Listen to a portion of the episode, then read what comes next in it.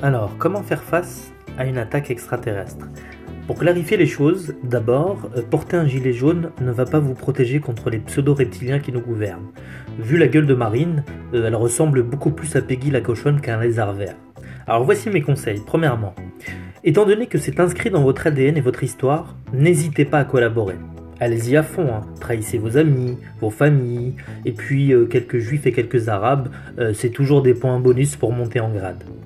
Vous pouvez suivre aussi Manuel Valls. Euh, connaissant l'animal, il va essayer de se faire élire administrateur de la Terre. Il n'est ni français ni espagnol, hein. ce mec est avant tout un alien. Deuxième conseil, faites-vous adopter comme animal de compagnie par un extraterrestre. Alors se lécher les couilles et sentir le cul des autres, c'est vrai que ce sera beaucoup plus simple pour nos amis gays. Troisième conseil, mariez-vous avec une alien. Le seul bémol, c'est qu'elles ont deux trous de balle, un qui permet d'évacuer les selles et l'autre qui a une fonction de broyeur. Alors, soit vous êtes dans la merde, soit c'est les larmes et le sang. Moi, je vous conseille d'utiliser un saucisson. Euh, je respecte Justin Britou, mais ma tub est sacrée. Conseil numéro 4. Trouvez-vous un pays en Afrique pour vous réfugier?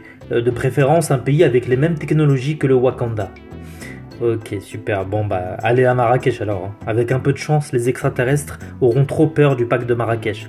Au pire des cas, ils rachèteront les villas et vous deviendrez homme à tout faire. Chauffeur, cuisinier, pourvoyeur en drogue et en pute. Conseil numéro 5. Devenez le leader de la rébellion, le héros prêt à tous les sacrifices pour libérer la terre et devenir un symbole éternel de courage. Bon d'accord, fermez vos gueules et attendez de crever hein, comme des petites merdes, hein, bande de connards. Bon sinon allez travailler sur BFM TV. Hein, parce que les connaissants ils vont vite devenir la chaîne d'État. Ça va faire bizarre d'ailleurs de voir tous les journalistes en même temps pratiquer une fellation à un petit bonhomme vert.